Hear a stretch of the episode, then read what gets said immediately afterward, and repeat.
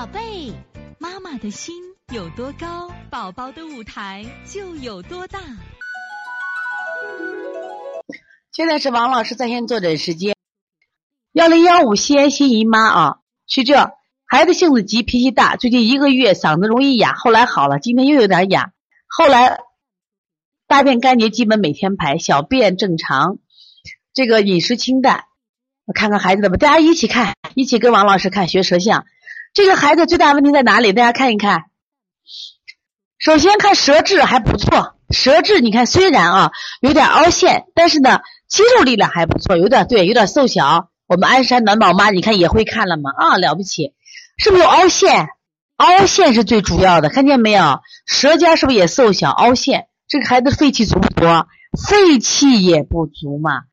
说是补补肺经，揉揉揉揉什么呀？揉揉肺腧。但是舌整个舌质还是有点偏红。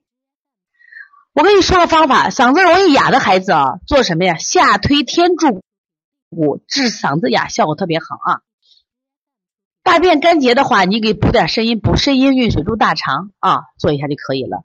所以从现在开始学习小儿推拿，从现在开始学习正确的育儿理念，一点都不晚。也希望我们今天听课的妈妈能把我们所有的知识，通过自己的学习，通过自己的分享，让更多的妈妈了解，走进邦尼康小儿推拿，走进邦尼康的课堂，让我们获得正确的育儿理念。